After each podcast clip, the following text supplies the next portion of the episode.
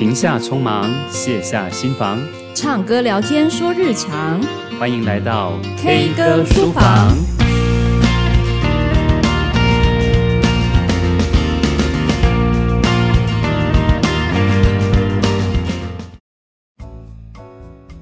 Hello，各位听众朋友，大家好，欢迎来到 K 歌书房，我是老苏苏明进。今天要进行的单元叫做教养大课问。打算来回答一些老师们跟家长的一些提问。今天的主题是来自于前几天我发了一篇关于开学的文章，那里头我有提到说啊，我在开学这几天就成功建立起班级的荣誉制度。我也发现这些荣誉制度其实都慢慢的形塑成一种班风。不少的老师在底下就询问说，哎，班上到底有哪些的荣誉制度？以及究竟要怎么样给予孩子一些奖励机制呢？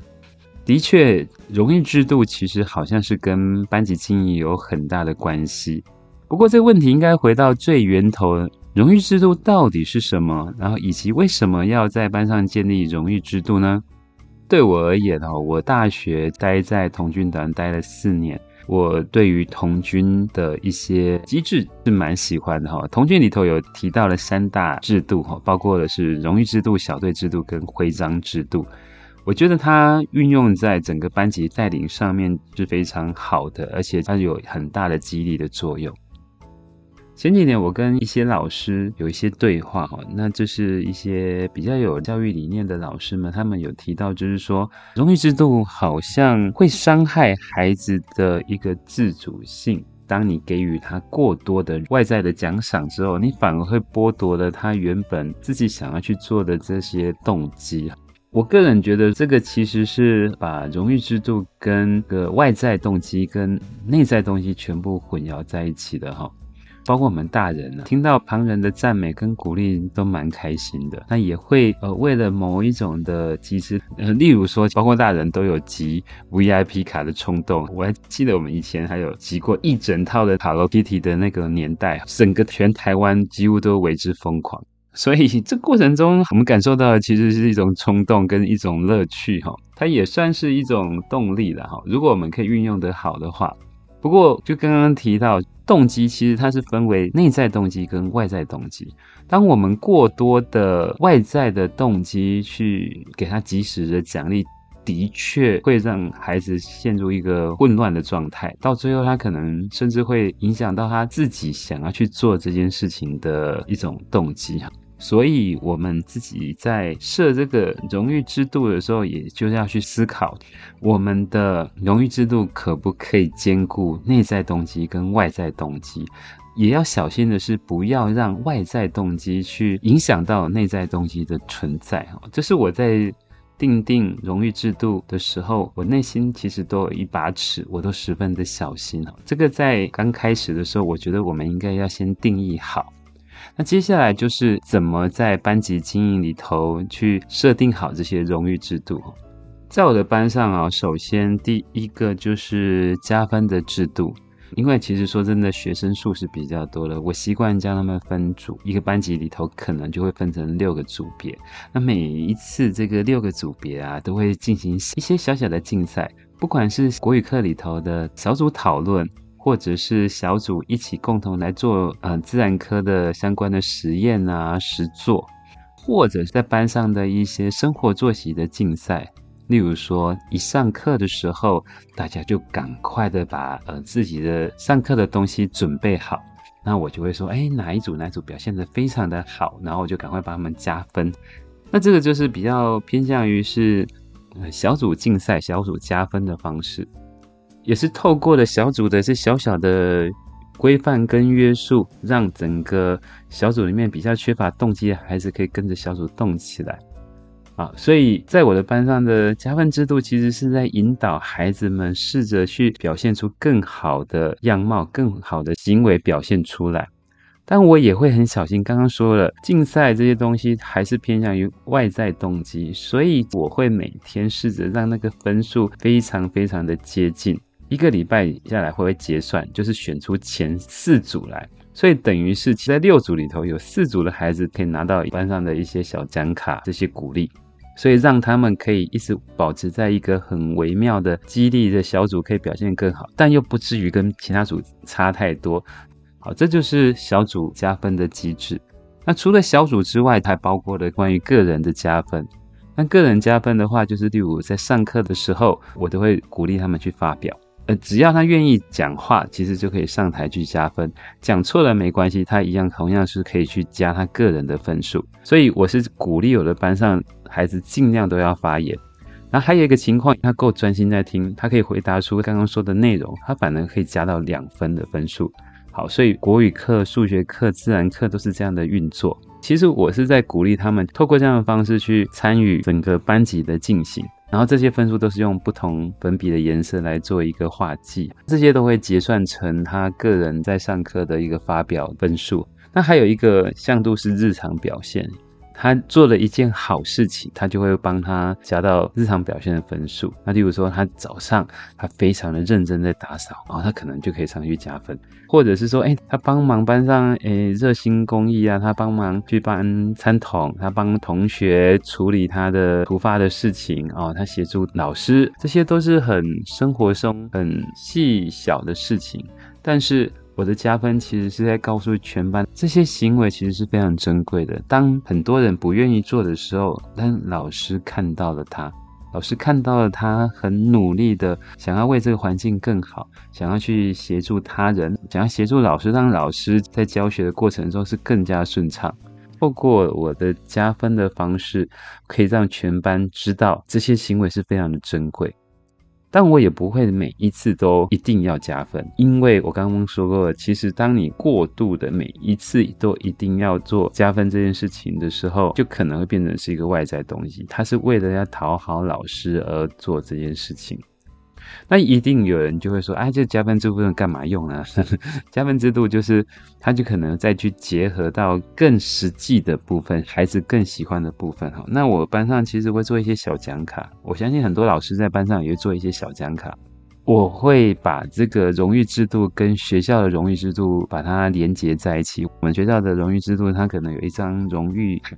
那荣誉卡里头可能有三十格，当他把它这些都填满了、收集到之后，他就可以换荣誉奖状。那五张的荣誉奖状可能换成银质奖状，银质奖状可能接下来就换成金质奖状，会有一系列的过程。那我在我的班上，我就会变成是，嗯，我会用小奖卡的方式，让他可能，例如说集到十点之后，他就把小奖卡还给我，然后我就会在他荣誉卡上面注记，可能签一个名。我的目的是为了要帮助他，可以很快的集满那三十颗，可以换成荣誉奖状，然后可以去换成呃银子奖状、金子奖状。我不太喜欢孩子用点数的方式去兑换一个奖品，我反而是让他有机会来参与我的班上的一个抽奖活动。其实我在班上会有一个奖卡的兑换的一个说明，包括他有就是好棒棒加卡区。啊，例如说这个临时优良的事迹，我刚刚说的，就是那种他很热心公益，协助他人捡拾垃圾、抬山桶这些哈，就可能可以拿到一张的奖卡。那至于在作业里头正向鼓励的印章，例如说我帮他盖一个学习认真啊，写字好漂亮，感谢爸妈配合，甚至在短文里面写了一个可念，都可以拿到一张的小奖卡。小组周冠军他就可以拿到一到三张不等的奖卡。那甚至值日生优良也可以拿到一到两张的奖卡，扫地认真也可以拿到一到两张，甚至担任班级干部都会不定时的会有这些奖卡。但可能也有会有一些，就是他有一些行为上不是那么恰当的时候，可能就会有一些扣奖卡的部分。例如说他没有带作业，或者是他没有交作业，可能会被扣一张奖卡。然后或者是回条不见了，弄丢了，所以他要用两张奖卡来买一张新的回条或者是通知，用这样的方式来引导他们，鼓励他们在生活中的某一些作息、某一些行为上，都应该朝着更好的方式去表现、去努力，表现出他最好的行为出来。我的班上几乎每天都会发着很多的奖卡，那怎么样去兑换这些小奖卡呢？例如说，嗯，只要集满四次的签名，他你就可以来参加一次抽奖活动。那也或者是，如果你自己真的很想要选座位的话，你可以用十张买一个自己想要座位。那不过前提是那个人愿意跟你换，或者你也可以折抵作业免写一次。不过习作类还有作文类的作业就不能去折抵哈。对于孩子来讲，最想要参加的就是这个抽抽乐。那我的抽奖活动可能会有各式各样的东西，你能不能抽到好奖品，那个要各凭本事。那我的奖品其实还蛮蛮有趣的。有他们想要的奖品，但也有一些爆笑的奖品哈。例如说，可能会有一些耳机啊，或者是精美的文具啊、滑鼠垫啊，甚至我有朋友从国外带回来一些纪念品啊，莫名其妙收到一个篮球啊，新的篮球。哎，有时候我会看到有一些东西很可爱，或者是很适合他们，好，这些东西我都会把它放进来，甚至包括他们可以得到老师手做爱心吐司一颗。啊，或者是上网去任选一本好书，但里头也有一些爆笑的啊，例如说全班对你说你好棒三次啊，或者是拿到老师的签名照一张，都是增加这个抽奖过程的乐趣。但是抽到这些爆笑奖品之后，我还是会让他有一些小文具任选啊，让他还是稍微开心一点。这样的方式就是不会让他觉得太过于物质，而是把它变成是一种激励士气的一种方式啊。所以我的孩子在一开学之后，就能很快的辨识出什么样的行为其实是比较好的行为，比较能获得大人们的认同、认可，而且他在做起来也是会充满成就感的。所以他就会慢慢去形塑一个班风，可以稳定下来这样子。但我也必须说，刚刚讲的其实还有一部分是内在动机。其实我在嗯发奖卡的时候，我都会先去。告诉全班为什么我要发这个孩子的奖卡，为什么我要帮他独特的加分？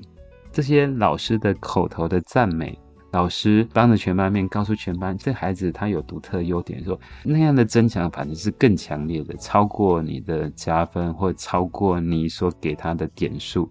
那一些加分啊，那些抽奖，那些奖卡，都是一些生活中一些乐趣的累积而已。我还记得有一次班亲会的时候，我有跟一个妈妈建议说：“哎，其实这个孩子啊，虽然他有点皮，他的文字其实是充满着温暖，所以要鼓励他写。但是他永远只有写到我规定的，例如说五行六行，他是停笔的，我觉得很可惜。那妈妈，你可以鼓励他多写一点。所以后来那个妈妈回去就逼着她的孩子每天都要写满一面那个直行簿。”那我就后来发现，这个孩子的语文能力突飞猛进，他开始有更多的话要说了，他的语句变得更加流畅，而且文字里头是充满的比较有深度的想法，笔下充满了更多的感情。我有时候看了就会觉得很开心。所以有一天呢、我就跟这个妈妈说：“哦，这个妈妈哈，你真的是好棒哦！你每天鼓励他写这么多，所以这个孩子真的变得越来越不一样了。”那你知道这个妈妈跟我说什么呢？她说：“其实老师。”不是因为我规定他写这么多，而是说他在乎的是老师当众跟全班夸奖这个孩子，这些口头上的赞美才是真的让他孩子可以真的更愿意去书写，更愿意去把内心的情感表达出来的关键。其实，在他当下听了，觉得还蛮感动的。回到刚刚说的荣誉制度，它能协助老师快速的建立一个班级的秩序，它也可以慢慢的形塑出一个班风出来。但我们也要留意的是，我们更应该鼓励孩子的内在动机，这才是孩子愿意真的想要去做的关键。好，那最后很多老师都问我说，班级经营究竟要怎么去建立呢？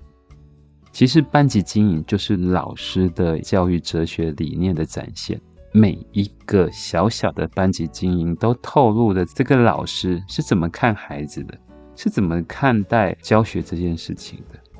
光只是在早修里头，你让孩子做了什么事情，这样的一个小小的设定，都凸显了老师对于孩子、对于教学的一些想法。对我来讲，我都很习惯了把我每一次对学生的要求。都拿回来重新再检视，再去思考我这样的设定的目的是什么，达到的效果是什么，有没有能说服我自己？当我能说服我自己，才有办法去说服我的学生，甚至说服我的家长。那今天叨叨叨叨讲了很多哈，那希望对于发问老师会有一些帮助。那我也会把我的刚刚讲的这些内容跟文件啊，一起把它放在 Podcast 底下，你可以做一些参考跟对照，你就会更清楚的知道，呃，我在说什么。好，那叨叨叨叨讲了这么多，如果喜欢这一集 K 歌书房的，请帮我们分享出去，并且帮我们按下五颗星好评哦。如果你也有很多的疑问，欢迎到教养答客问的发问区去发问，那我们会努力的去回答大家的提问。好，那今天就到这里喽，谢谢大家收听，拜拜。